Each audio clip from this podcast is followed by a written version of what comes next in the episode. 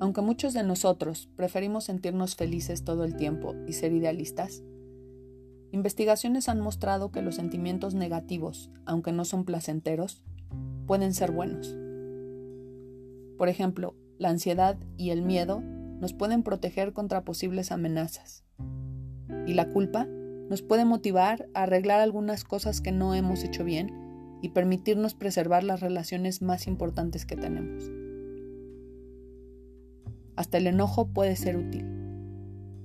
Por supuesto, hay una diferencia entre sentir una emoción como el enojo y actuar de manera violenta. Como muchas cosas en la vida, cualquier emoción es buena con moderación. La cantidad justa de emociones negativas manejadas de una manera distinta y efectiva, como por ejemplo a través del llanto, pueden ser muy útiles.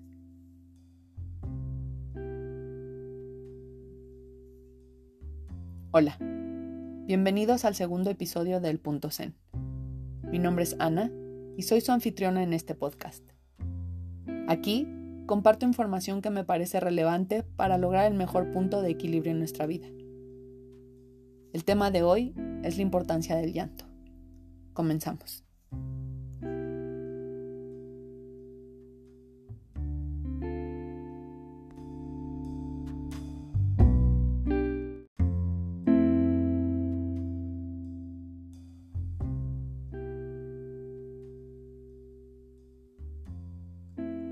Todos hemos tenido uno de esos días en lo que todo nos sale mal.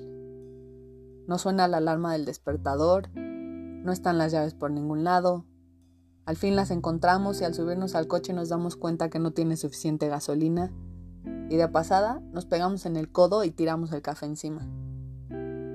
Para entonces lo único que queremos es que termine el día y regresar a nuestra casa para encerrarnos y esperar a que el día siguiente sea mejor. Es justo en este punto cuando algunos de nosotros recurrimos a un método que nos libera del estrés el llanto. Por supuesto, existen experiencias traumáticas más serias que nos hacen llorar, incluyendo muertes, separaciones, accidentes o algún evento violento. Pero generalmente, las causas más comunes por las que surge el llanto son por experiencias con un nivel bajo de estrés y frustración o por ver algo en la televisión que nos conmueve. Charles Darwin, en su libro La expresión de las emociones en el hombre y los animales, escribió que el llanto era solo un efecto secundario por las contracciones musculares faciales y que procesos inútiles como este no se conservarían a través de la evolución. Sin embargo, casi 120 años después, el llanto emocional sigue siendo uno de los misterios más grandes del ser humano. Algunas otras especies derraman lágrimas como resultado de dolor o irritación en los ojos. Pero los humanos somos las únicas criaturas que derramamos lágrimas provocadas por emociones. En los bebés, el llanto es para obtener atención y cuidado de los adultos. Pero en los adultos no se sabe por qué las emociones lo provocan.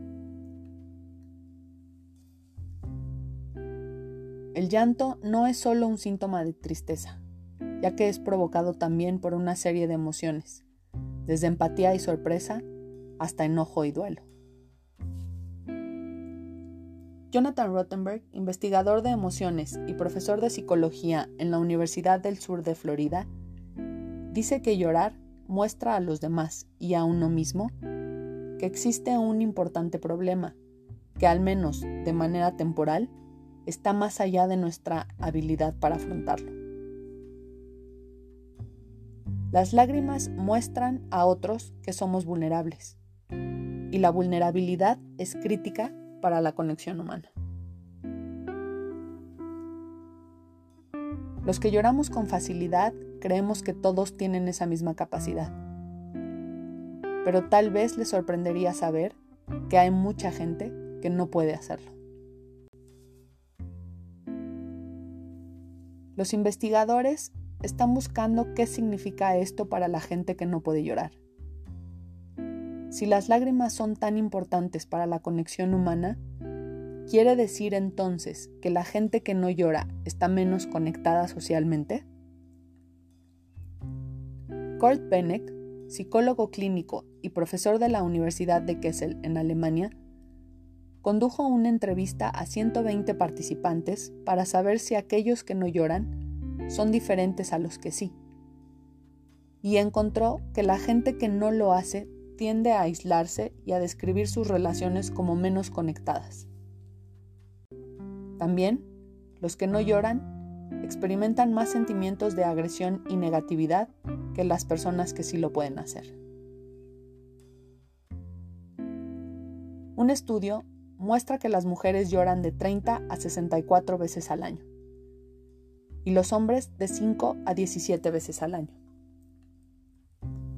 La diferencia en el género nos deja ver cómo el llanto ha sido también estigmatizado para los hombres. Por naturaleza, los hombres no lloran menos que las mujeres. Desafortunadamente, en nuestra cultura les enseñan desde pequeños que los hombres no lloran.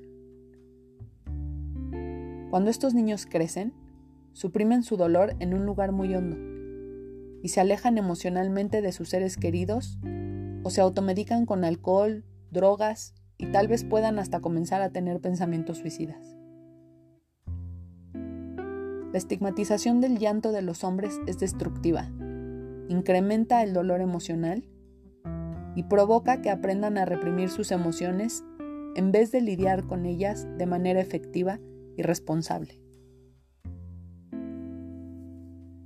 Es por eso que en este caso, muchos hombres necesitarían aprender herramientas para reconectar con sus emociones y así poder usar el llanto que tantos beneficios tiene.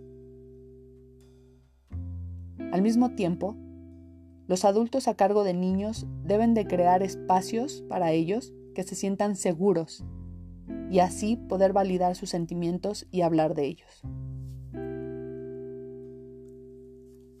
Sea por los padres, la cultura o la influencia de la sociedad, llorar se ha convertido en algo que hay que barrer abajo del tapete. Para muchas personas llorar o ver llorar a alguien les resulta incómodo raro y hasta penoso.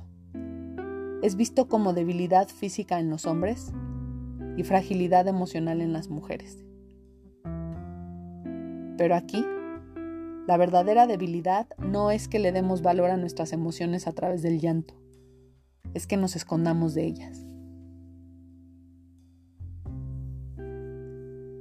No existe evidencia que sugiera que las emociones causan enfermedades.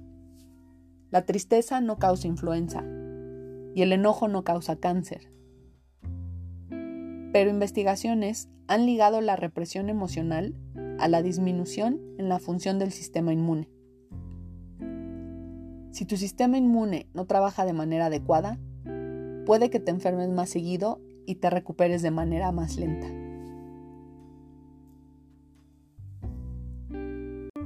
Las emociones reprimidas también pueden ser un factor en condiciones de salud mental como el estrés, ansiedad y depresión. Y también pueden causar síntomas físicos como tensión y dolor muscular, problemas digestivos y náuseas, cambios en el apetito y problemas de sueño y fatiga. Una herida de la infancia podría ser la causa por la cual se reprimen las emociones y al mismo tiempo puede estar relacionado en parte con enfermedades crónicas. Las emociones reprimidas generalmente salen a relucir en el comportamiento y afecta cómo responden a los demás. Si ya han intentado sentirse más cómodos con emociones intensas, pero no han tenido mucho éxito, buscar terapia puede ser el siguiente paso. En Japón existe una terapia llamada Ruikatsu. Este término se traduce como buscando lágrimas y son sesiones comunales diseñadas para reducir estrés. Ayudan a los participantes a ponerse en contacto con sus emociones y así poder llorar sin pena o miedo a que los juzguen. En estos talleres hacen uso de discusiones de grupo películas y lecturas tristes para lograr el llanto. De acuerdo con un artículo publicado por UK Independent, los hombres y mujeres profesionistas en Japón también se han dado a la tarea de asistir a ver películas tristes para derramar unas cuantas lágrimas.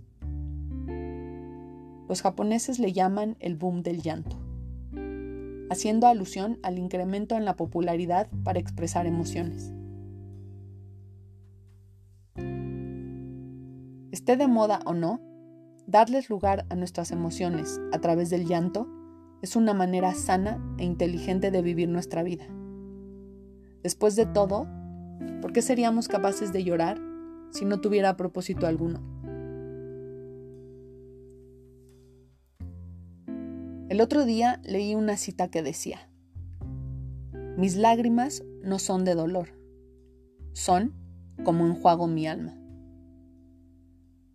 Los beneficios del llanto se conocen desde la era clásica, y los pensadores y médicos de la antigua Grecia y Roma asumían que las lágrimas eran un purgante que nos vaciaba y purificaba. Hoy en día, el pensamiento psicológico enfatiza que el llanto es un mecanismo que nos permite liberar estrés y dolor emocional. Las lágrimas ayudan a aliviar dolor a través de la liberación de endorfinas. Así que llorar después de un golpe puede hacerlo sentir mejor. También las lágrimas emocionales sacan del cuerpo las toxinas, tales como las hormonas de estrés. El llanto es una válvula segura para extraer lo que nos hace daño. Además, se ha demostrado que mejora el comportamiento con respecto al apego, alentando a la cercanía, empatía y apoyo de amigos y familiares.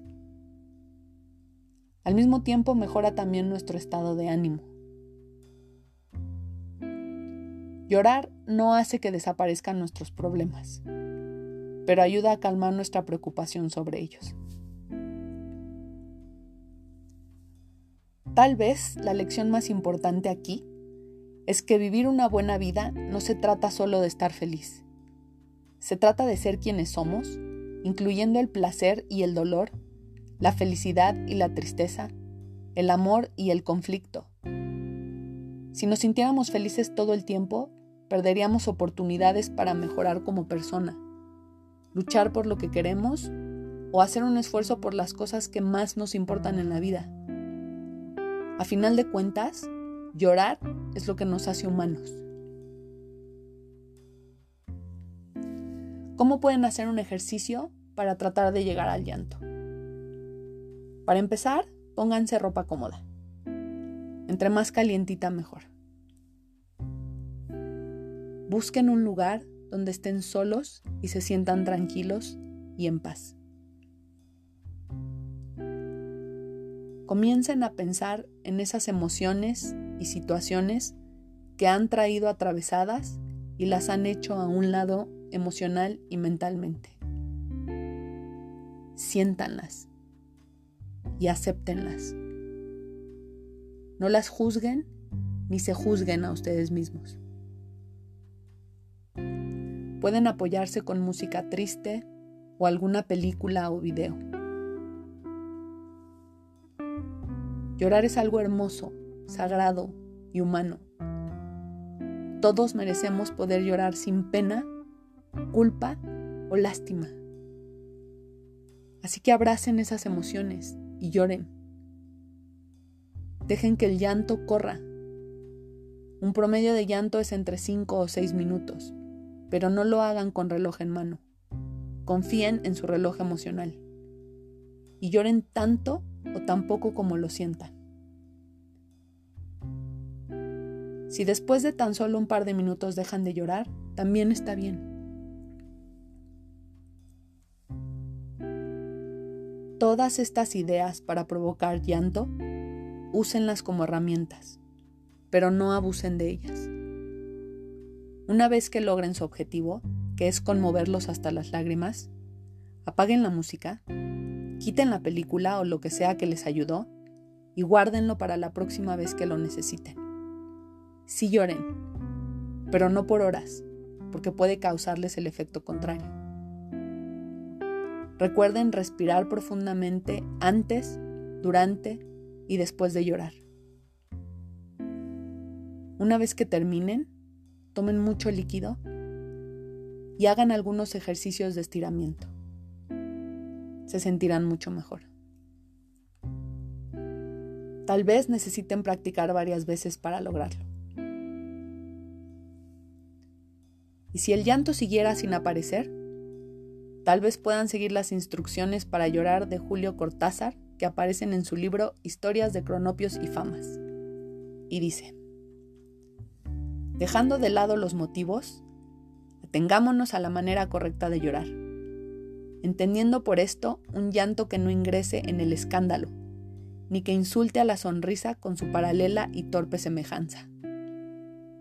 El llanto medio u ordinario consiste en una contracción general del rostro y un sonido espasmódico acompañado de lágrimas y mocos.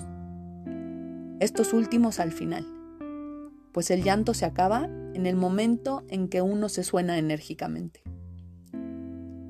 Para llorar, dirija la imaginación hacia usted mismo. Y si esto le resulta imposible por haber contraído el hábito de creer en el mundo exterior, Piense en un pato cubierto de hormigas o en esos golfos del estrecho de Magallanes en los que no entra nadie, nunca. Llegado el llanto, se tapará con decoro el rostro usando ambas manos con las palmas hacia adentro. Los niños llorarán con la manga del saco contra la cara y de preferencia en un rincón del cuarto. Duración media del llanto, tres minutos.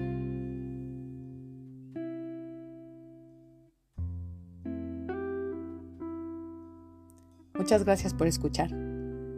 Si les gustó este episodio, por favor compártanlo y suscríbanse a este podcast. Soy Ana y nos vemos en el próximo episodio del Punto Zen.